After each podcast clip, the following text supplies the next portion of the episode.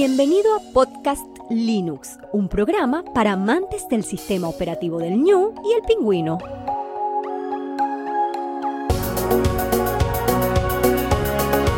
El espacio sonoro para disfrutar del software libre.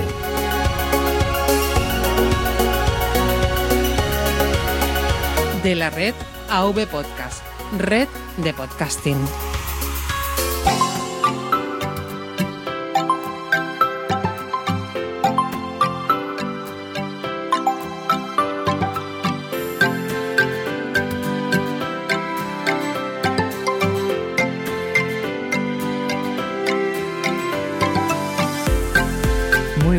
Amantes del software libre, bienvenido a otra entrega de Podcast Linux. Un saludo muy fuerte de quien te habla, Juan Febles. Estamos aquí con Mosquetero Web. Pedro, que como bien sabes, él es podcaster, bloguero y profesor de formación profesional en la rama de computación. Muy buenas, Pedro, ¿cómo estás? Muy buenas, Juan, aquí estamos. Encantado y dando gracias de que estoy bien y mi familia va bien. Eso por encima de todo, como siempre digo yo, las personas son lo más importante sin duda alguno. Recordar a los oyentes que estamos en una sala Gypsy y que es una sala muy especial, ahora hablaremos de ella para esta charla, un servicio que es libre para videoconferencias y agradecer de mi parte a NeoDigit, nuestro proveedor de alojamiento y servicio de confianza de habla hispana para todo AV Podcast. Y bueno, yo creo que Pedro lo que nos trae aquí es este confinamiento que llevamos ya un buen tiempo y que a raíz de eso pues tú has liderado un proyecto al que se ha unido mucha gente y quiero que, bueno, en forma de intentar poner y aportar mi granito de arena, pues que lo comentes por aquí cómo ha sido ese VPS eh, educativo libre. Si alguien no ha estado en el planeta Tierra desde hace un tiempo, mm, bueno, pues que entienda que estamos en confinamiento y que como otros muchos sectores, Pedro, eh, la educación también se ha tenido que reinventar para rápidamente dar respuesta a, a una nueva situación que estamos soportando todos y que, bueno, mm, nos tenemos, como dijimos, fuera de, récord, of the record, eh, tener que replantearnos muchas cosas y aprender sobre la marcha. Pues sí, Juan, primero quería darte las gracias por, por uh, apoyar el proyecto y por dejar aquí un poco que comentemos sobre él y lo podamos difundir por si todavía hay gente por ahí que necesita herramientas. ¿De dónde surgió el proyecto? Bueno, pues esto surgió, nos mandaron en Madrid, cerraron las clases el miércoles, pues no me acuerdo, 14 de marzo algo así, y en principio se iban a cerrar en toda España, yo creo que el viernes o algo así, no me acuerdo muy bien ya, pero bueno, el caso es que enseguida al, al pensar sobre el tema, yo me di cuenta que, que claro, las administraciones educativas te, te iban a recomendar usar sus, sus servidores y yo pensé que se iban a caer, ¿no? Igual que se cae el servidor de Hacienda cuando hacemos la declaración todos los años, ¿no? Porque entramos todos a la vez. Pues yo supuse que los sistemas no estaban escalados para, para esto. Entonces el viernes mismo ese que mmm, lancé una campaña para que se sumase gente para crear lo que se llama un servidor de educación que tuviera herramientas que nos permitiesen eh, pues seguir dando nuestras clases. En este caso con, con, herramientas libres. Ese mismo viernes se sumó un montón de gente al proyecto. Eh, bueno, no, no, los voy a nombrar a todos porque si no estamos un rato, pero hay gente muy muy implicada y, y bueno, ya llegará el momento en que les haré el debido agradecimiento y los nombraré a todos y se sumó un montón de gente y además lancé un poco el, el gancho, por llamarlo de alguna manera, a, las empresas de servidores de VPS, a ver si alguna se sumaba, porque en principio eh, los gastos los iba a cubrir yo. Yo lancé la campaña diciendo que yo cubría los gastos, lo que costase el servidor, que lo pagaba yo, y eh, que quería ayuda pues, de gente que administrase el servidor, que ayudase a la gente que no sabía nada y todas estas cosas se sumó una empresa eh, muy temprano, la empresa se llama, si me permites que la diga por aquí, mm, clouding.io, que nos dio unos créditos, ¿vale? Para, para lanzar el servidor. Y a la semana siguiente, viendo que el proyecto iba adelante, pues nos volvió a dar más créditos, con lo cual tenemos un servidor muy potente que está sirviendo fundamentalmente, ahora hablaremos más, pero fundamentalmente para hacer videoconferencias eh, con un software libre que es Jitsi y que están utilizando muchos eh, docentes para dar sus clases online. seguimos hablando ahora. Así como introducción creo que ha estado bien. Sí, sí, sobre todo porque además hay otros servicios que a mí me gustan mucho es muy importante, sobre todo la capacidad, porque todos sabíamos que más o menos eh, se iba a multiplicar, mm, bueno, por 20 lo que era eh, la necesidad de estos servicios y evidentemente ese lunes fatídico, y te digo fatídico porque fue, lo estoy mirando aquí, el lunes 16, nosotros ya nos fuimos el viernes 13 de marzo, pero creo que ustedes eh, le dejaron un poquito más tiempo. Ustedes le informaron sobre el 9 de marzo y fue el 11 cuando ya eh, dejaron sin, sin clases, creo, ¿no? El miércoles 11 ya no hubo clases y el viernes se anunciaba que o se cerraban en toda España o si no el lunes siguiente y por eso yo lancé este, la idea el viernes el sábado ya estábamos trabajando en ello. Eh, la verdad es que hubo gente aquí que hecho un esfuerzo brutal porque mi idea de hecho era lanzarlo para el lunes en previsión de esta caída de servicios y de la necesidad que iba a tener la gente. Eh, y eh, hubo gente que me dijo que era demasiado pronto, que no podía ser, que... pero no. Lo lanzamos el lunes, el lunes ya estaba activo, el lunes estaba a disposición de toda la gente y efectivamente el lunes se cayeron, en Madrid se cayó Educa Madrid, en Castilla-La Mancha, vaya, se me ha ido ahora el nombre, el sistema educativo que tienen también en Castilla-La Mancha y sé que en otras comunidades como Valencia y tal también. A, eso voy, que se cayó todo, porque hasta el servidor de mi colegio, eh, que lo que hay es mm, específicamente un Moodle, vamos, el lunes eh, totalmente caído. Tuvieron que triplicar el servicio para que el martes, que se cayó también, eh, pudiera arrancar más o menos y ya se ha estabilizado todas estas semanas, gracias a Dios, porque bueno, al final se ha metido y se ha escalado mejor, como dices tú bien. Y, ese, ese, ojo que tú tuviste, pues yo creo que sirvió para que mucha gente, porque me gusta muchísimo este proyecto sobre todo, se sumara a unos servicios libres que desconocían totalmente y que yo creo que es una pena. Lo que incido aquí, que no tiene que ver mucho con el software libre, evidentemente, Pedro, no estábamos preparados para esto. No, claro, claro, claro que no estamos preparados. Eh, no estaba preparado nadie, no estaba preparado nadie. Eh, de hecho, yo creo que también eh, si hubiéramos tenido como sociedad eh, dirigentes un poquito más previsores, nos podrían haber preparado un poco más para todo y probablemente que todos los sectores hubieran sufrido menos, especialmente el sanitario, pero también en el educativo, ¿no? Porque claro, eh, nos dicen de un día para otro que, que te mandan a casa y que hay que seguir trabajando. Y tú dices, ¿cómo? ¿Con qué? ¿Dónde? ¿Qué hago? ¿Cómo lo hago? ¿no? Y te surgen millones de dudas eh, que cada uno está afrontando de la mejor manera que puede.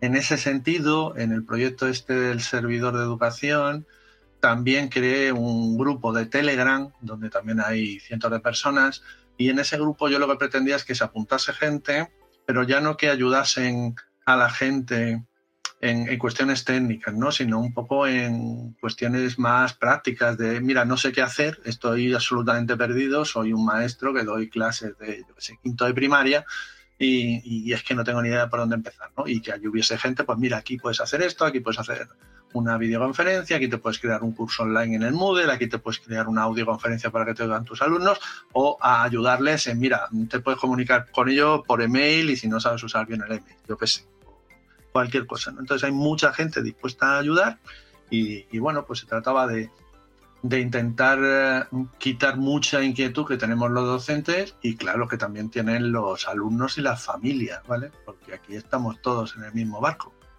Evidentemente. Y sobre todo aquí romper una lanza que nosotros como educadores a veces nos quejamos un poquito de la familia, en especial algunas, ¿no? Porque no, no es eh, la inmensa mayoría, pero yo creo que se están portando como verdaderos. Te lo digo yo que estoy más en, en primaria y secundaria, igual tú no notas tanto a la familia, pero yo noto, vamos, el esfuerzo que están haciendo y estos momentos que toca vivir que están a la altura de las circunstancias y, están intentando darle a nuestros más pequeños pues lo mejor posible también en ese mantener un hábito de, aprendizaje en casa y, de echarlo adelante. La verdad es que es una pasada. ¿eh? A mí me envían vídeos lo que son mis alumnos y la verdad me enorgullezco de las familias y de, los alumnos que tenemos en, mi colegio y en general se ve que, que está respondiendo muy bien. Es que hay una cosa que hacemos mal, no solo en España, sino yo creo que en todo el mundo, y es resaltar siempre lo malo. En la educación siempre hablamos de los eh, alumnos malos, de las familias malas, de los profesores malos, pero siempre nos olvidamos de, que la gran mayoría son buenos. Yo siempre pongo el mismo ejemplo en muchas circunstancias. En general, ya sabes que en otras charlas que hemos tenido juntos. Yo me defino como optimista, pero en general me, me, defino como optimista simplemente. Y yo creo que hay mucha gente muy buena. Y yo siempre digo lo mismo. Digo, si tú vas a un estadio de fútbol, en las noticias sale el tonto que ha llevado una bengala. No salen los otros 99.999 que han disfrutado del partido fantásticamente bien y tal. Entonces nos creemos que la, sociedad es, permíteme la expresión, una mierda, que los alumnos son una mierda, que la juventud es una mierda, que los profesores son una mierda que todo está muy mal. Y luego en realidad cuando pasan cosas como esta, pues empiezas a valorar que dices, bueno, vamos a ver, ¿cuántos alumnos tengo realmente malos? Quiero decir, malos, malos. O sea, gente delincuente que, que te pueden estropear un instituto. Pues en un instituto de mil, ¿cuántos puedes tener? ¿Dos? ¿Tres? No más. Luego a esos dos o tres igual se les unen otros 30, 50 que revolotean a su alrededor, pero esos son fácilmente reconducibles. O sea que, hombre, pues tener tres entre mil tampoco me parece muy mal. ¿Profesores malos? Pues claro que los hay, también los somos, a ver. Pero ¿cuántos hay entre todos los profesores que dan a tus hijos? Pues probablemente muy poquitos. Entonces hay que ser un poquito más optimista. Y en estos tiempos yo creo que la gente se está dando cuenta, sí. Eh, también nos ponen todo el rato al tonto que se salta al confinamiento y que sale a hacer el payaso. También, sí, pero joder, hay un montón de gente en sus casas que no están haciendo el payaso, ¿no? Somos muchísimos más los que lo estamos respetando, afortunadamente, ¿no? Entonces, bueno, eh, pensemos que, que esto tiene solución en todos los sentidos y que, que, mucha gente remando en el mismo sentido intentando sacar el barco adelante. Que hay gente que no, siempre, en cualquier sitio, en cualquier lugar, en cualquier circunstancia y, y siempre, ¿no? Pero bueno, a lo mejor esto nos da para reflexionar de que, bueno, pues que hay gente muy válida en muchos sitios. De, todo lo que estamos viviendo, yo siempre me pongo a pensar y siempre termino haciendo esta reflexión. Ojalá no olvidemos, olvidemos lo malo, ¿no? Pero olvidemos también esa capacidad que tenemos nosotros para adaptarnos y para sacar adelante y para sacar lo, bueno que tenemos de cada uno dentro, que creo que se está viendo que, es posible. Ojalá. Después vendrá la bonanza, igual enseguida olvidamos, como, como hace en el 2008 que, que vino bueno, esa catombe económica y, aprendimos a, a, tener poco o a, disfrutar de lo poco o a valorar lo que tenemos, pero enseguida lo olvidamos y bueno, es lo que toca ahora. Vamos a ver si, si de, este chaparrón pues sacamos de lo poco que podemos sacar, eh, saquemos algo en positivo. Y, por eso estás aquí. Yo creo que aportar ¿no? a quien quiera eh, un servidor con soluciones para que el que no sepa, el que no pueda, eh, tenga la capacidad de poder seguir trabajando con sus alumnos, seguir poder enseñando y que los alumnos aprendan, yo creo que es una oportunidad que creo que mucha gente le ha dado la vuelta a la tortilla y ha visto en el software libre, por lo menos porque yo he seguido bastante lo que es el Telegram, ha visto la capacidad de, soluciones libres frente a otras. Y yo con eso ya, yo creo que nos tenemos que dar con un canto en los dientes en ese sentido. Y después de que ha funcionado muy bien, ¿eh? Sí, bueno, está funcionando bastante bien. Eh, lo lanzamos el lunes, como te comentaba antes. Eh, lo lanzamos eh, una especie de servidor más modesto. Vimos que empezaba a usarlo la gente. aumentamos las características técnicas del servidor lo usó más gente y actualmente tenemos un servidor que es bastante, bastante potente. Aún así, lo está usando a veces tanta gente que eh, no es problema del servidor en sí mismo en cuanto al uso del procesador, la memoria y esto, no tenemos problemas ahí, pero estamos teniendo a veces problemas eh, porque tenemos picos como muy altos de conexiones, ¿vale? Y entonces a veces pues se va la voz o, no se ve bien el vídeo, algunos problemillas eh, muy puntuales. En general la gente está comentando que les funciona bastante bien. El que consume recursos es el servidor de videoconferencias, este Jitsi del que estamos hablando. Y, este es el que más consume, pero al final el problema que tenemos no es de recursos del servidor, es más de, más de conexiones. Y lo bueno del software libre, pues lo bueno es que yo voy a jitsi.org, me descargo el servidor, lo instalo en mi máquina y se lo puedo ofrecer a cualquiera, ¿no? El software privativo, pues depende de, de un tercero o de varios terceros y mm, probablemente también va a ser muchísimo más caro, ¿no? Em, todas las plataformas están cayendo, incluidas las privativas, ¿vale? Todas las plataformas están teniendo problemas y bueno, una cosa que sé que te va a gustar y que sé que me ibas a, preguntar luego más adelante, pero ya que lo estoy contando, hay muchos docentes, muchas personas que están muy preocupadas por la privacidad de las herramientas que utilizamos. En ese sentido, en el servidor este de educación, desde el primer momento yo lo tenía claro que no íbamos a recoger información de ningún tipo y de hecho, incluso en el, en el Moodle, el Moodle para aquellos que no lo conozcan, es simplemente un gestor de contenidos libres dedicado a la teleformación, a la enseñanza a distancia. Este servidor Moodle eh, tiene registro de usuarios y todas estas cosas. Y desde el principio dijimos que no, que no íbamos a hacer registro de usuarios, que iba a estar abierto y anónimo, salvo para aquellos profesores que ellos quisieran tener eh, una cuenta de usuario, que entonces se les iba a crear una específicamente a ellos y que ellos gestionasen, si querían que sus alumnos tuvieran también una cuenta, estos profesores eran los que iban a dar de alta y los que iban a conocer eh, los, los, emails o, los datos que fueran de sus alumnos, que les recomendábamos nosotros que además que no fueran, o sea, que fueran ficticios, digamos, ¿no? Es decir, que, que no fueran datos reales, que no almacenasen ningún dato de ningún alumno y a ser posible tampoco de ningún profesor. Con excepción, en todo caso, de, un correo electrónico que recomendábamos que se hicieran correos electrónicos que no fueran sus correos privados.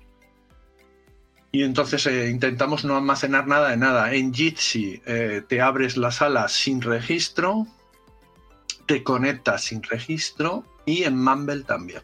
Mumble es el servidor libre que para hacer audioconferencias que la verdad no, se está usando.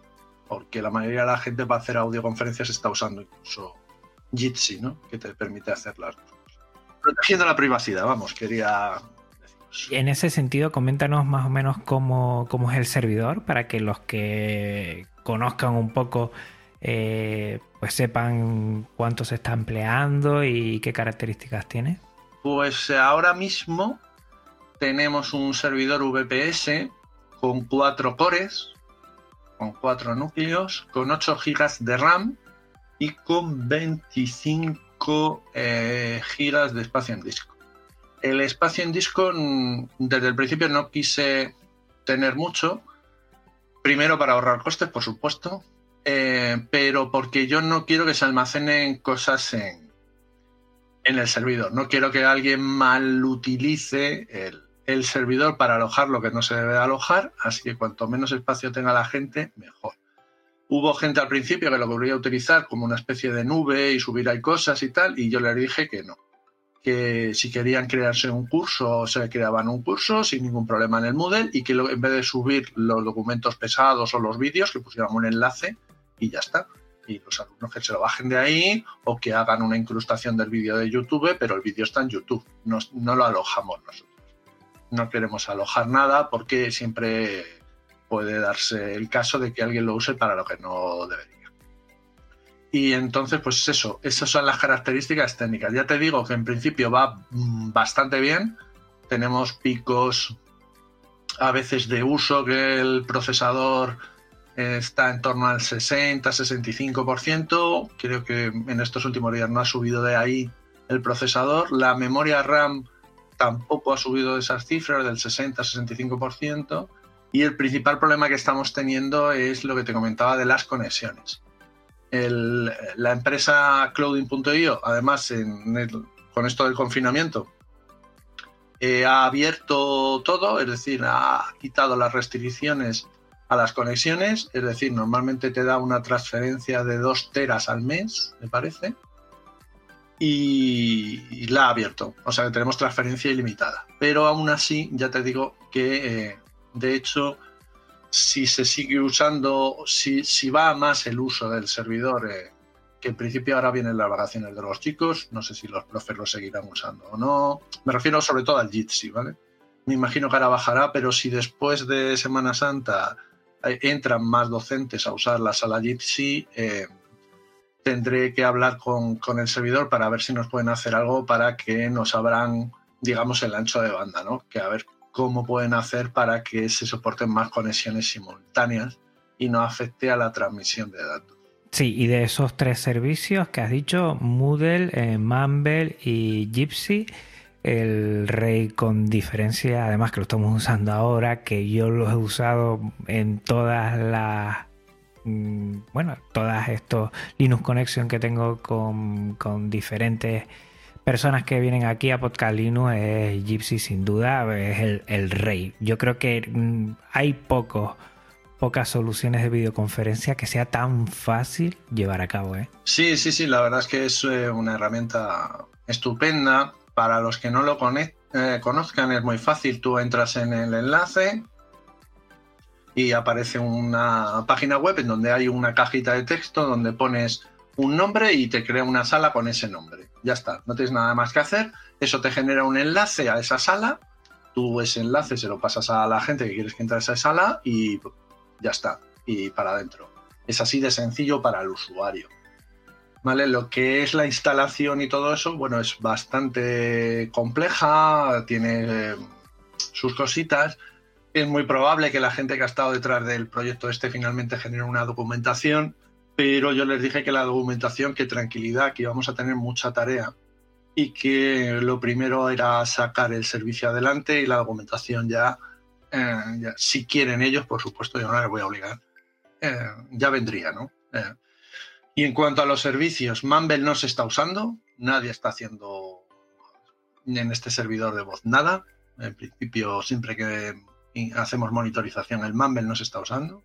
El Moodle se está usando poco, eso me está sorprendiendo, me está sorprendiendo bastante, porque sé que muchos de los Moodles se han caído y en el fondo es muy sencillo, ¿no? Si tú ya tenías un Moodle, me imagino, aunque probablemente me equivoque, me imagino que la gente lo que debería tener una copia de seguridad de sus cursos. Moodle tiene una herramienta fantástica y maravillosa que es crearte una copia de seguridad de tu curso y se baja en un archivo zip todo y es tan sencillo como te lo llevas a otro Moodle, le dices recuperar curso y te deja el curso tal cual lo tenías en el otro. Entonces me ha extrañado que no haya más gente utilizando esta herramienta por si acaso se les cae el de su comunidad autónoma o el de su instituto, ¿no? Como comentabas tú, que se os había caído el, vuestro y tal. Y, y, bueno, esperaba que tuviera un poquito más de tracción, pero parece que no. Entonces, al final, incluso aunque se usase más Moodle, todos los, recursos que se, se los lleva a Jitsi, eh, incluso aunque estemos sin vídeo. Lo consume mucho, se necesita mucha máquina. Para el Moodle y el Mumble no necesitaríamos tanto ordenador, ni muchísimo menos, pero el Jitsi consume mucho, eh, consume mucho. si quieres que hablemos de costes o algo, tengo, empiezo a tener una idea más o menos de, de cómo van a ser los costes. Sí, vamos a hablar antes de los servicios porque creo que igual no quiero pasar muy rápido porque creo que hay que darle la importancia eh, de, de lo que ha dicho Pedro de instalar es instalar en el servidor. Nosotros no nos tenemos que instalar nada. Por instalar no tenemos ni que instalarnos ni un cliente, o sea, ni ningún programa, sino directamente en la página web lo, lo hacemos. Funciona muy bien en Chromium.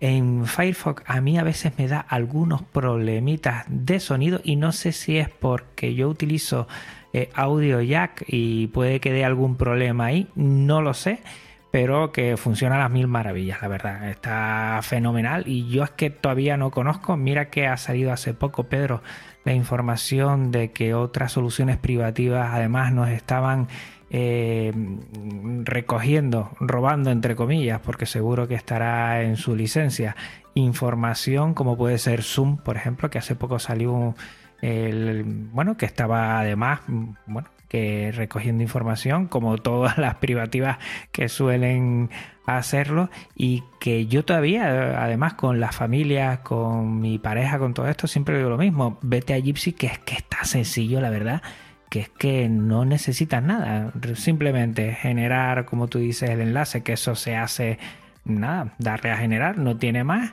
y a partir de ahí dar permisos de audio y de vídeo porque así lo requieren en lo que son los navegadores y punto pelota y a partir de ahí a disfrutar. La verdad es que está muy bien, está muy bien. Yo no conozco otra cosa que sea más sencilla, la verdad. Sí, es un servicio fantástico. También deciros que otra cosa buena que tiene, fantástica, es que funciona fenomenal, como está diciendo Juan, con navegador web, pero que también hay aplicación para iPhone y para Android, ¿vale? Para iOS y para Android hay una aplicación y eh, y también funciona a las mil maravillas. Con lo cual quiero decir que eh, probablemente muchos de vuestros alumnos a lo mejor no tengan, bueno, no sé si muchos, algunos de vuestros alumnos digan, oye, es que no tengo ordenador o no tengo tableta o y tal, pero móvil hoy en día, si no, tendrán el de los padres y para conectarse un momento podrían usar el móvil perfectamente.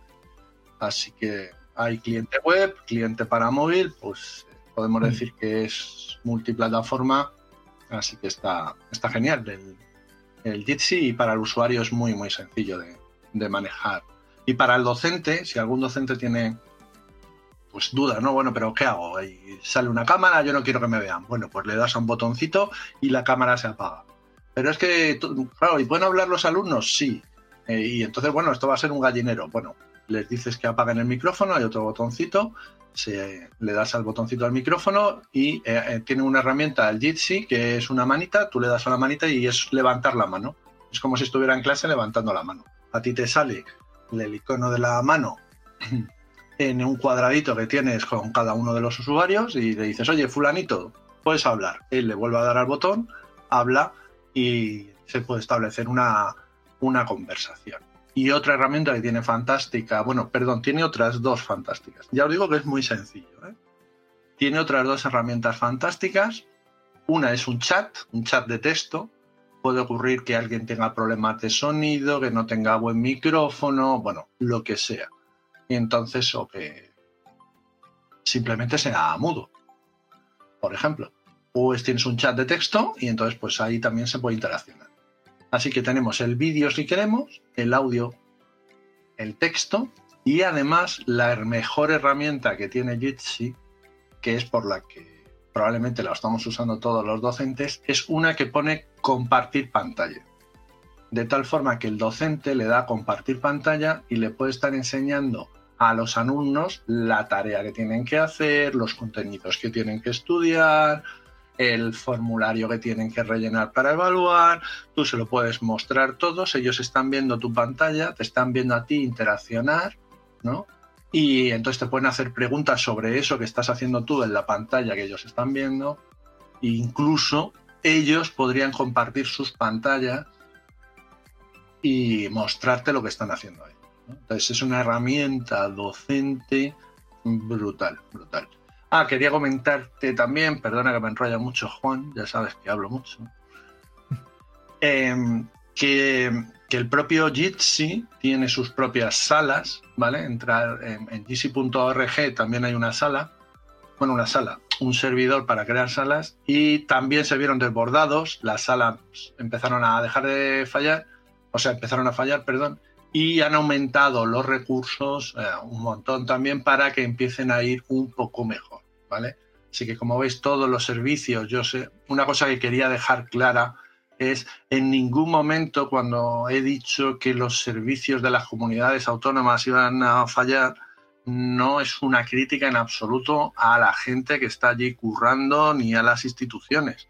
Era normal que fallase, nadie podía tener esto previsto, nadie podía tener una escalabilidad a un precio razonable. Yo sé que mucha gente trabajando en esos servidores de la Comunidad de Madrid, de la Comunidad de Valencia, en Asturias, eh, mucha gente ahí currando. Eh, se ha puesto mucho dinero, en concreto yo conozco a la gente de la Comunidad de Madrid que han comprado incluso más servidores para sus centros de datos, más discos, más de todo, y los han puesto a funcionar, pero claro, mm, digamos que necesitan un cierto tiempo para ponerse al día. De hecho, nos han avisado que en esta Semana Santa puede que los servicios, bueno, no puede, no, va a ocurrir que ciertos servicios se van a parar para eh, instalar todo lo que tienen que instalar. O sea que también a veces somos muy críticos, esto no funciona, esto está muy mal, esto es una mierda, pues es que no sé por qué no va, tal.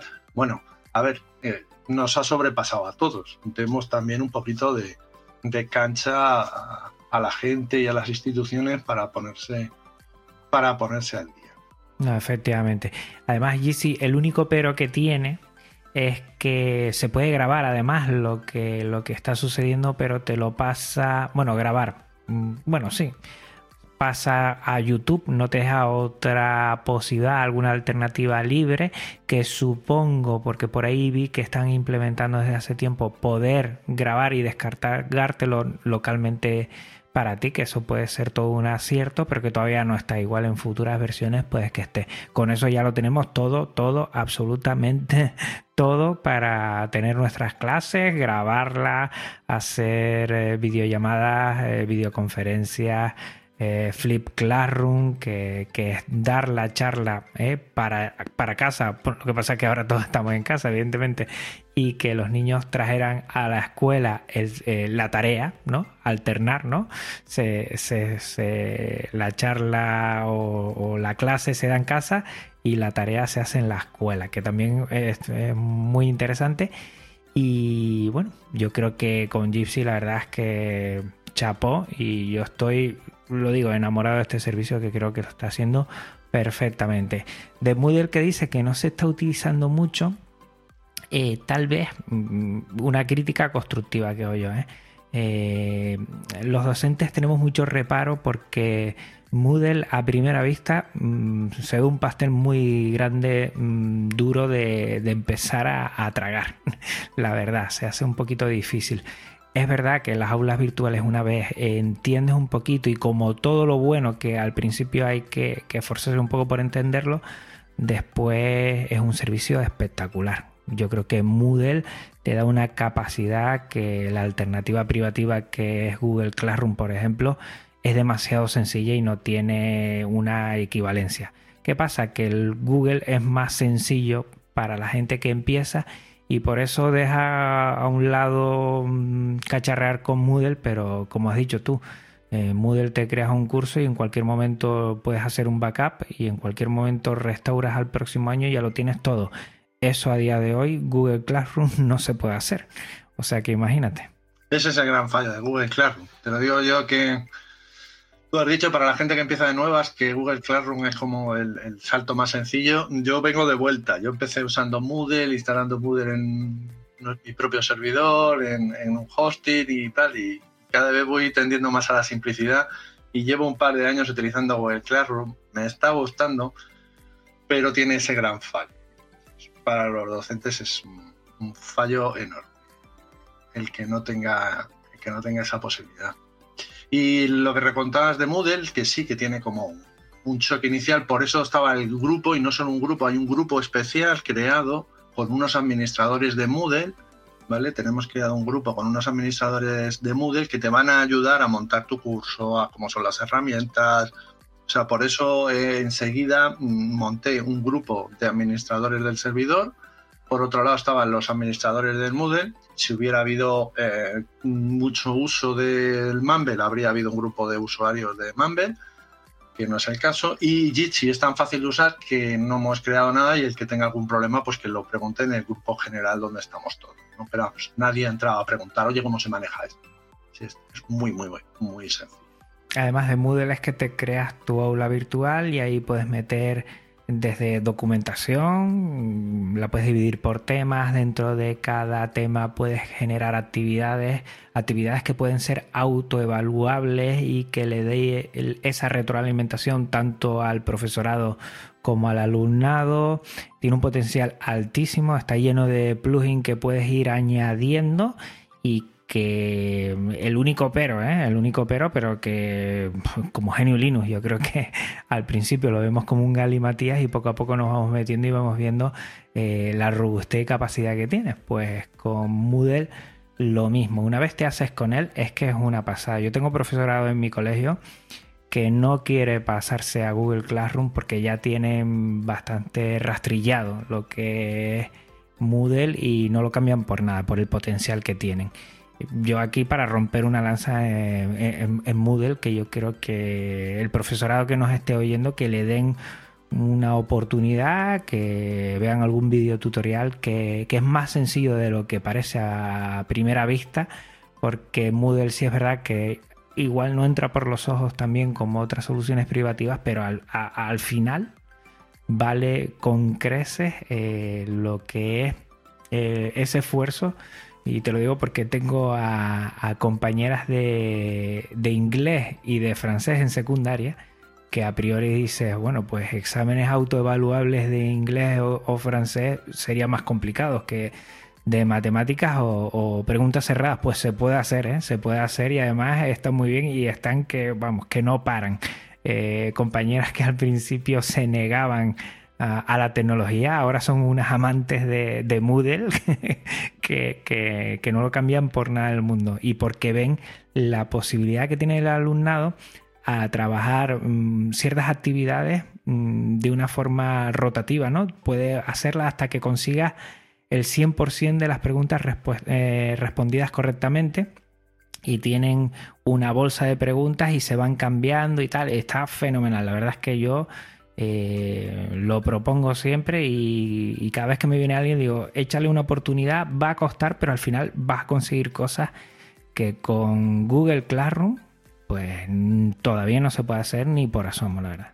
Sí, yo, vamos, para mí, eh, ya sabes que no me gusta mucho la palabra mejor, pero creo que Moodle es una herramienta fantástica, creo que en sistemas de gestión de teleformación es eh, la más flexible y la que más se puede adecuar a muchos tipos de situaciones. No digo que sea perfecta ni mucho menos, pero desde luego es una gran recomendación. También quería dejar el mensaje por aquí para que se transmita a tus oyentes y que tus oyentes se lo transmitan a docentes, alumnos o a padres, que en el grupo en el que estamos no solo digamos, fomentamos el uso de nuestro servidor de educación, ¿vale? Que estamos para ayudar a cualquiera a que use cualquier tipo de herramienta. Si algún docente, algún maestro, algún profesor eh, dice, uff, yo es que meterme en esto me parece un lío, no sé por dónde empezar, tranquilos, hay miles de herramientas muy sencillas. yo llevo unos días hablando del gran infravalorado, es el email, ¿vale? El correo electrónico es una fantástica herramienta de comunicación que nos puede permitir estar en contacto con nuestros alumnos, que nos pueden enviar cosas, nosotros les podemos enviar cosas, o sea, algo tan sencillo como eso nos puede ayudar. Y entra en el grupo de Telegram, pregunta, oye, mira cómo os gestionáis vosotros, lo estáis haciendo, de qué forma, te puedes crear una web de una forma muy, muy sencilla, que también te va a haber gente allí que te ayude, es simplemente usar un, un, editor online y tú escribes ahí o, copias y pegas tus, tus apuntes, tus clases y los alumnos las pueden acceder desde sus casas. Que hay mucha gente, que hay muchas herramientas muy sencillas y que no hay que entrar ni al Moodle, ni al Jitsi, ni al Mumble, ni al Google Classroom, ni a nada. Si te agobias, tranquilo, que hay cosas muy sencillas que seguro que sabes manejar y que eh, poco a poco pues irás mejorando y al principio pues la comunicación será mm, de aquella manera, menos fluida, te, sentirás que no das todo lo que tú quieres dar y poco a poco pues irás mejorando. No vamos a pretender eh, que el salto de las clases presenciales a las clases online sea, mm, ha sido muy abrupto y no podemos pretender que sea todo un camino de rosas, ni mucho menos. Pero lo que yo quiero transmitiros es que hay gente que os podemos ayudar. Así que eh, tirad de nosotros hasta donde lleguemos. Luego el esfuerzo de cada uno ese le tiene que hacer cada uno. Ahí no podemos hacer nada, pero podemos eh, ayudaros a que no sea una barrera insalvable. Eso es lo primordial, sobre todo notar cercanía, ¿no? Hablando del profesorado y nosotros lo que teníamos que intentar transmitir a la familia y a nuestro alumnado era que no están solos, que, que, que, estamos aquí, que vamos a intentar llevar de la mejor manera posible este confinamiento y que la tecnología nos ayuda a estar más cerca. Y en ese sentido yo creo que un VPS como el que ha sacado adelante, lo, lo que intenta es tener sobre todo eso y, y, yo comentar, ¿no? Que la gente se dé cuenta de que hay muchas herramientas cuando hablamos de videollamado, videoconferencia pues tú mismo sabes que a la gente la primera, la segunda que le sale, pues es el Skype, es el Zoom. Hay muchas por ahí que, porque la gente lo había usado hasta ahora, pues era lo único que tenía en mente y que de repente hay muchísimas otras, no solo Gypsy en el lado libre, sino que hay muchas más en las cuales uno puede ir eh, conociendo, conociendo y viendo la, la facilidad que tiene un servicio de acercar. Porque al final lo que hace es acercarnos a las personas y, que en este momento en cada uno que tiene que estar en su casa, pues, pues tener una ventanita en nuestro dispositivo para conectar con la gente. Eh, ¿Cuál crees que va a ser la principal dificultad? porque ya hemos pasado las primeras semanas de, bueno, de asentar todo esto. La gente se está buscando la vida, que ya está conectando con la familia, que está haciendo las primeras videollamadas ¿Qué crees que es lo siguiente ahora que esto se está apaciguando y que pasaremos eh, Semana Santa y después pues tendrá que seguir eh, de la mejor manera posible un ritmo de aprendizaje-enseñanza eh, desde nosotros el profesorado hacia las familias y el alumnado? Pues a ver, yo creo que, em, está bien que, que nos esforcemos muchísimo por todas las partes, ¿vale? Hablo siempre de docentes, alumnos, familias, está muy bien, pero hay que ponerlo en una justa perspectiva, ¿de acuerdo? Em, ah, yo veo dos problemas muy grandes, muy, muy grandes. El primero es la, la evaluación, el cómo evaluar y si es legal evaluar, ¿vale? Eh, resumiendo, en mi opinión, mm, la evaluación no va a ser posible y no va a ser legal, lo que evaluemos en estas épocas. Eso no quiere decir que no corrijamos las actividades de los chavales, ojo al dato. Es muy importante que sigamos corrigiendo para que los chicos vean que su esfuerzo se corrige y que pueden progresar y que les pones, les dices dónde fallan. O sea que corregir, evaluar está muy bien. Yo me refiero a la evaluación oficial, ¿vale? Yo eh, dudo mucho de que sea legal, pero bueno, eso está ahí. Eh, por un lado. Y por otro lado hay una cosa que es insustituible, que creo que la sociedad eh, va a aprender, no sé si como dices tú se olvidará pronto o tarde, pero puede que no. Hay una cosa que es insustituible y es fundamentalmente los maestros y los profesores que dan clases a los más pequeños, ¿vale? Que es la cercanía. Tú que eres maestro, si me permites la licencia, para mí creo que los maestros por supuesto en infantil, pero también en primaria, ah, son como los padres de los chicos. Aquí seguro que algunos padres si oyen esto se van a echar la cabeza, las manos a la cabeza. Los niños y las niñas os quieren. Sois un referente para ellos. Pasan probablemente muchos de ellos más horas con vosotros que con sus familias. Y esa cercanía, ese trato, no se puede sustituir. Y eso es una cosa que nos va a doler a los docentes y que les está doliendo a, las, a los chicos y a las chicas, ¿no? Y luego de esa cercanía, otra cosa irreemplazable es em, nosotros en realidad nos centramos mucho en el en qué enseñamos y en realidad deberíamos centrarnos mucho en el cómo enseñamos. Es decir, nosotros estamos ahí para guiar a los alumnos, para mirar en dónde se equivocan o a lo mejor no se equivocan en decirle, mira, tienes estos caminos, estos caminos tienen, este, tiene, este camino tiene estas cosas buenas, este otro tiene estas otras cosas, para guiarles un poco en todo su proceso de aprendizaje. Y esa guía a distancia es mucho más compleja, deja fuera a los alumnos que tienen dificultades ahí. Todos los docentes ahora tenemos un come-come de alumnos que dices, joder, a este chaval, ¿cómo le podría ayudar yo más? Es que, es que no puedo, es que ahora si estuviera en clase, pues le decía cuatro cosas y tal, pero ahora nos va a costar muchísimo, muchísimo, muchísimo. Y yo creo que la sociedad va a valorar ese esfuerzo que hacen la mayoría de docentes cuando estamos. Luego hay otros chicos, sí, hay otros chicos mucho más independientes, más que, oye, mírate esto, hazme esto. Esos pueden ir trabajando más o menos bien, no digo yo que sea igual que en clase con el, con el maestro, pero esos pueden progresar más o menos. El problema va a estar en los chicos, esos que todos tenemos que tienen muchas dificultades, no, no en esos que no quieren, me refiero a los que quieren y no pueden. Ahí es donde se ve nuestra labor más y eso es, pues, pues yo creo que es insustituible. ¿Tenemos que esforzarnos para lograr suplirlo en la mayor medida posible? Por supuesto. No quepa la menor duda. ¿Que eso nos va a costar trabajar incluso más que lo hacíamos antes? Por supuesto. Eso va a ser así. Pero yo creo que esas dos tareas, la evaluación y el ayudar a los alumnos con más dificultades son difícilmente suplibles. Yo le diría a la gente ahora que empiecen o que empiecen o que terminen de poner eh, sus contenidos accesibles a los alumnos, o sea que, que los cuelguen en internet, en un Moodle, en una web, en, en un email, en un Google Classroom, en donde les dé la gana, la herramienta me da lo mismo. Que pongan en orden el qué, y empiecen a pensar el cómo. El cómo es lo más importante.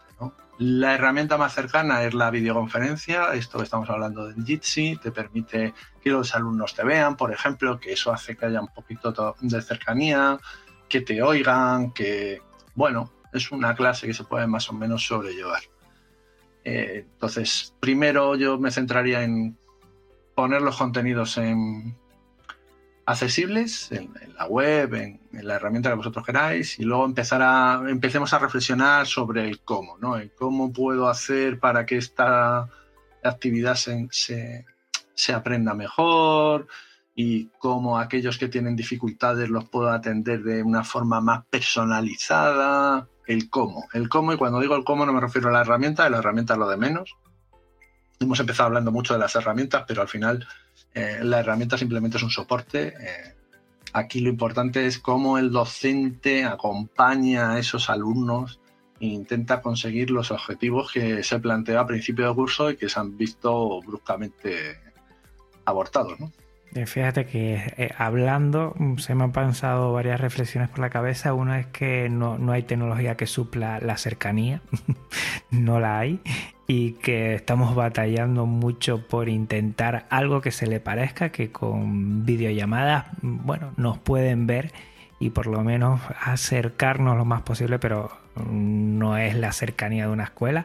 Otra cosa que me ha pasado muy bonita es que eh, haciendo videollamadas con el alumnado o con las familias, eh, entras en su casa, ¿no? No es como la escuela. La escuela es muy... Mm, no tiene la personalidad de, ese niño, esa niña, y ellos también me ven y se ponen a hablarme cosas de la habitación en la que estoy o las cosas que hay detrás de, mi escritorio y se ponen a hablar nos da más personalidad. Hay, hay, una parte buena de esa videoconferencia que yo antes no conocía de, las familias, de que me enseñan fotos o vídeos de sus casas, haciendo los niños eh, la actividad o esa videoconferencia y, con el padre delante, pues, la niña te enseña su cuarto, que yo decía, mira, pues la verdad es que nunca había conocido esa parte tan personal de mis alumnos.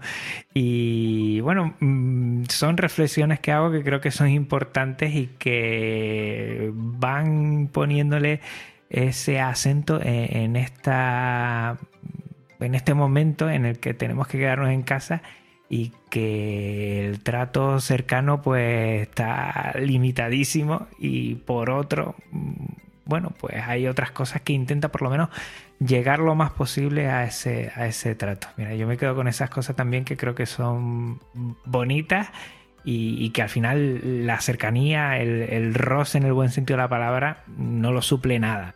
Yo creo que, fíjate, lo, lo, que más vamos a echar de menos los docentes y los alumnos también, aunque sean menos conscientes de ello, no son las clases. Son esas conversaciones que se dan en clase.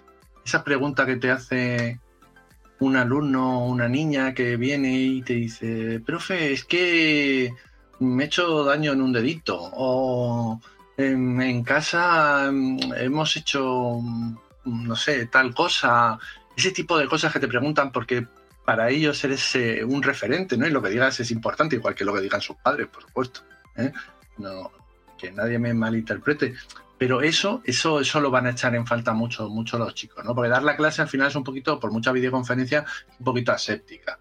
Y aunque intentes que conecten contigo, pues no deja de estar en casa, los padres. Y hay veces que los chavales necesitan esa libertad para acercarse a ti y decirte pues alguna cosa que incluso a lo mejor pues no quiere que oigan los padres, ¿no? Y que, y que tú pues les das tu opinión que probablemente no sea la que tengan en su casa, que por eso te la ha preguntado, porque él tiene ahí un run run en la cabeza y dice, esto que dicen mis padres a mí no me entra mucho, se lo voy a preguntar al profe y el profe le da otra visión, que no es que sea más acertada, otra visión, y él tiene que aprender a ver que las cosas se ven desde muchos puntos de vista.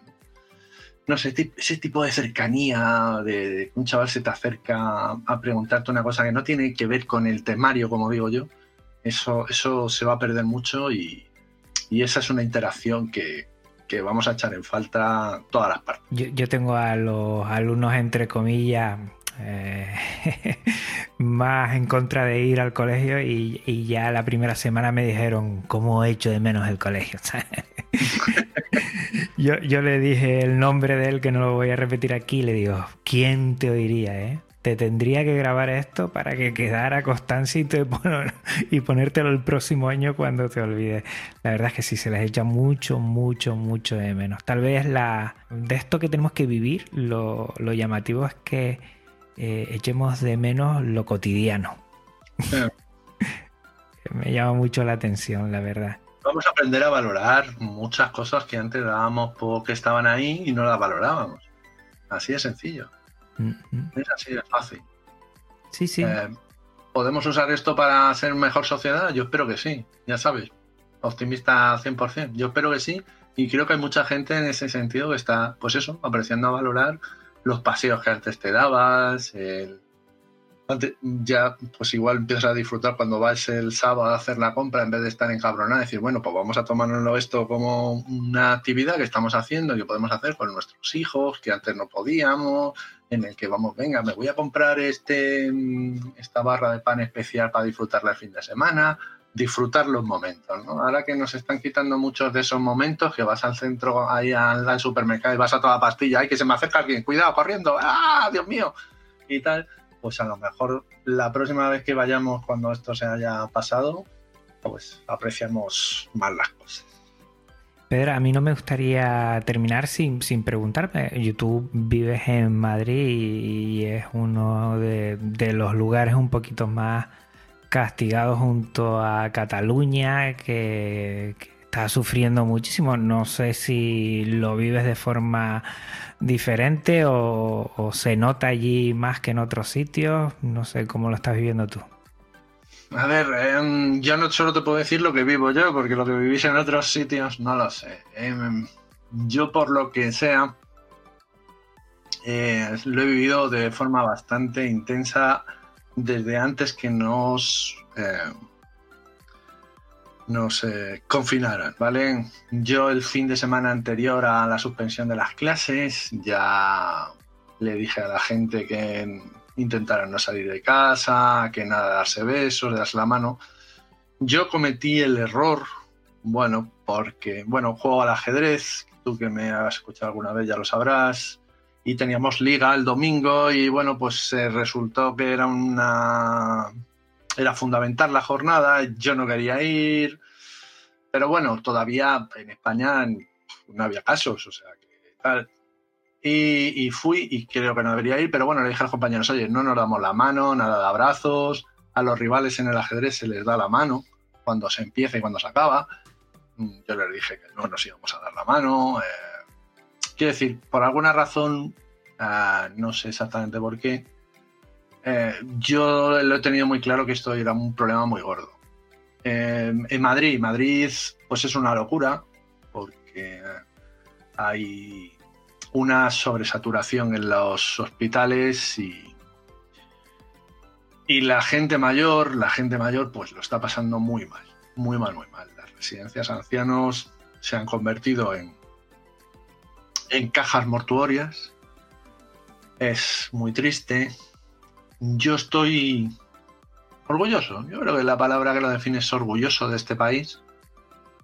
Porque, porque no estamos dejando morir a la gente yo alucino con, Holanda, por ejemplo, que dicen que, bueno, que la gente mayor se va a morir y, que no van a parar la, economía porque se va a morir la gente mayor, ¿no? Eh, me parece de, una catadura moral eh, tan, tan escasa, ¿no? Aquí por lo menos estamos haciendo todo lo que podemos. ¿Que nos cargamos la economía por el camino? Pues chicos, no la hemos cargado. ¿Habrá que ajustarse el cinturón? Seguro. ¿Vendrán unos recortes brutales? Seguro. Eh, lo que sea, pero no podemos dejar morir a nuestros mayores. Aquí están cayendo a cientos, a cientos. Eh, no os podéis hacer una idea, me imagino en muchos sitios. Yo tengo cierto contacto con Extremadura porque tengo allí familia, allí prácticamente no tienen ni casos. Y lo viven un poco más de lejos, lo que ven en la tele. Pero lo que se ve en la tele es que eh, no damos abasto, que esto es un problema muy serio, que no se va a acabar ahora, ni, quiero decir, ni en poco tiempo, tarde o temprano, el confinamiento se irá abriendo, poco a poco, tampoco va a ser, ala, venga ya todos a la calle aquí normal, pero que esto probablemente el virus se vuelva recurrente y vuelva a venir y nos tiene que hacer aprender, nos tiene que hacer aprender. Hemos aprendido por las malas, en Madrid estamos aprendiendo por las malas y es, es, duro, no voy a decir que no. Hay, yo mi principal preocupación es que la, gente joven se la toma un poquito a, WhatsApp porque ellos prácticamente no mueren, pero la gente menos joven, eh, hay mucha gente que está muriendo que no tiene más de 60 años, ¿vale? Y no es que porque tengas ya 60 años ya eres carne de cañón, ya se te puede echar a, los perros, como se decía. Eh, pero que hay mucha gente. Entonces, pero yo, por ejemplo, no estoy muy preocupado por mí. Yo estoy muy preocupado por mi, por mis padres, por mi suegra, que tienen ya una edad, que están alrededor de los 80 años, que tienen enfermedades. Cuando llegas a esa edad, tienes enfermedades, las tienes antes, ¿vale? También tengo alumnos con asma y también son población de riesgo. Y hay que hacer todo lo que se pueda por ellos. Y si nos tenemos que quedar en casa y no salir, pues, pues hay que quedarse en casa y no salir.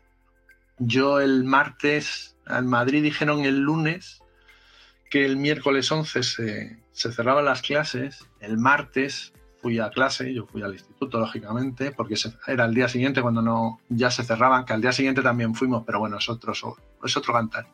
Yo, para que te hagas una idea, el martes ese que se suponía que había clase, yo entré en clase, había un, aula que estaba dando clase y entré en el aula y los, bueno, no quiero decir las palabrotas que dije, lo mandé a su casa.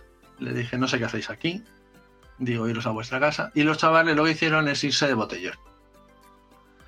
¿Por qué? Pues porque entonces no había casos, no había muertos, no había nada de nada y se lo tomaron un poco así a broma. Yo creo que ya nos hemos concienciado que, que en Canarias, en Extremadura, en Asturias, en todas las comunidades autónomas, espero que estén aprendiendo del palo que nos estamos llevando en Madrid, del palo que se está llevando Cataluña, del palo que se ha llevado La Rioja y del palo que se ha llevado mucha, mucha, mucha gente.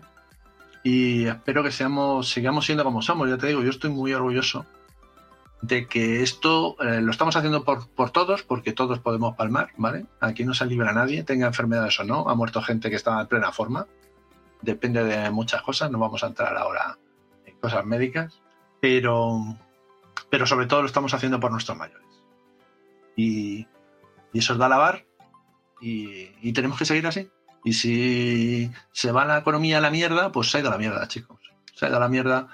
Pero esa gente que, que sacó el país adelante, que tuvo una posguerra, que tuvieron hambre, que vivieron una dictadura, que vivieron el comienzo de una democracia, que fueron capaces de darnos una democracia para que a nosotros nos fuesen las cosas bien, para que este país se convirtiese en uno de los países más importantes del mundo a nivel económico, mm, a tope con ellos. Le debemos mucho, yo creo que no sé a quién se lo comenté, ¿no? Cada vez que ando por la calle, las baldosas que piso, el asfalto que me ayuda a deslizar mi coche, lo han puesto esas personas. Y todo lo que ha sacado de adelante, todo lo que vemos, todo lo que está puesto, lo han puesto eh, esas personas. Esos hombres y mujeres que le debemos mucho. Y quien esté oyendo esto y se piense que no tiene que ver nada con un podcast Linux, tiene que ver mucho, porque aquí lo importante son las personas, siempre lo he dicho y siempre lo diré, por encima de cualquier otra cosa.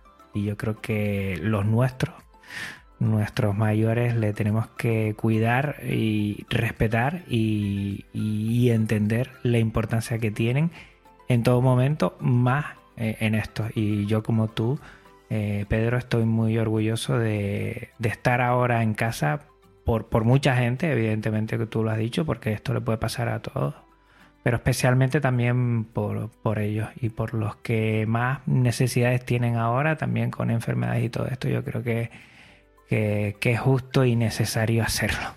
Es justo y necesario. Y que no lo entienda, pues, pues bueno, le deseamos suerte en la vida y que nunca le falte nada. Sí, sí, sí. Pero bueno, de nuevo, serán minoría. Harán mucho ruido, no digo que no, pero, pero serán minoría, ¿no? Y, bueno, en Madrid la verdad es que la situación es... Yo estoy, o sea, quiero decirte, yo estoy tranquilo, estoy en casa, eh, tengo de todo, tengo mis ordenadores, puedo dar mis clases, eh, mujer también, eh, tengo mi casa, tengo a mi familia relativamente cerca, encima están bien de salud. O sea, que no quiero decir que, esté muy tenso, ni muchísimo menos, ¿no? Mm, pero aquí la verdad es que la situación es muy crítica en muchos sitios, ¿vale? Madrid eh, ha sufrido esto. El otro día eh, estuvo muy bien, bueno, no, no, me gusta hablar mucho de los políticos y tal, pero hubo una frase de la presidenta de la Comunidad de Madrid que estuvo muy bien, que Madrid siempre ha acogido a todo el mundo y cuando nosotros pasemos esto va a haber muchos sitios en donde no van a poder eh, eh, tomar las medidas correctas porque no las tienen y aquí les acogeremos para tratarles. Y me pareció muy bien porque esta situación va a hacer que la gente se cierre, ya se están cerrando, no quiere que entre nadie en mi pueblo, porque va a traer el virus, porque, vale, bien, eh, lo entiendo, lo comprendo, pero llegará el día en que entre en tu pueblo y entonces querrás salir de tu pueblo. Y entonces si los demás hacemos lo mismo que estás haciendo tú, que es cerrar nuestros pueblos porque nosotros ya lo hemos pasado y no queremos que venga nadie de fuera a traernos algo nuevo, pues a lo mejor ya no te gusta tanto que cierre tu pueblo. Eh, entonces yo estoy muy orgulloso de pertenecer a una comunidad autónoma que siempre ha acogido todo el mundo, que mm, da igual de dónde vengas, que te puedes sentir madrileño al día siguiente de entrar en esta, en esta comunidad yo soy extremeño, nacido en Cáceres y me siento plenamente madrileño. Qué bonito, Pedro. Pues si te parece vamos a terminar ya, llevamos una hora y creo que le hemos puesto al final al pastel, le hemos puesto la guinda con esta reflexión. Eh, recordar a los oyentes que estábamos en una sala Gypsy que la utilicen siempre, no solo en este momento, porque es un servicio libre para videoconferencias y que está genial y que este episodio lo tienes con licencia Creative Commons, reconocimiento compartir igual y que toda la música también es Creative Commons. Te pasas por las notas del programa que además vamos a dejar todo lo que ha dicho Pedro, todos los accesos a Telegram para que si tú necesitas algo en referencia a ese VPS educativo libre, pues que te pongas en contacto y que te aseguro que, te van a dar tanto a responder las dudas como a dar eh, soluciones a todos los problemas que tengas en ese sentido. Gracias a Neodigital, igual, ¿cómo, cómo era el, la empresa del servicio que te había dicho? Clouding.io. También lo pondremos en la nota del programa, que creo que se lo merecen. También a V Podcast, porque también a nosotros nos dejan alojar, eh, a Neodigit, nos dejan alojar a toda V Podcast en sus servidores y que es nuestra empresa de confianza. Recuerda que puedes contactar conmigo de muchísimas formas, pásate por las notas del programa. Y Pedro, un abrazo fortísimo, fortísimo. Antes nos pudimos ver un momento en la videoconferencia. Eh, recuerdo muy bien en la JPod cuando te di un abrazo. Pedro tiene, es una gran persona, pero también en su sentido físico, porque es súper grande. Yo mido un metro sesenta y cinco y tú mides un metro y 94. Pues cuando le di un abrazo colgué de él prácticamente, se los puedo asegurar. Y lo bien que lo pasé conociéndote y lo bien que estoy ahora con este ratito aquí charlando y ver que todavía mucho ánimo, mucha fuerza y ya sabes, cualquier cosa nos volvemos a ver por aquí o lo que sea y seguimos hablando de lo que más nos guste, nos apasione, para dejar a un, a un ladito todo eso que nos preocupa y así, pues bueno, cacharrear, que es lo que nos gusta a nosotros. Muy bien, muchas gracias Juan y ya nos daremos un abrazo, esperemos más pronto que tarde. De eso te lo aseguro. Pues bueno, pues voy a dar otro abrazo virtual a todos mis oyentes. Un abrazo muy fuerte, Linucero, como siempre digo. Otro abrazo muy fuerte para ti, Linucera. Abrazotes para todos y hasta el próximo episodio. Chao. Podcast Linux, el espacio sonoro para disfrutar de GNU Linux el espacio sonoro para disfrutar del software libre. De la red AV Podcast, red de podcasting.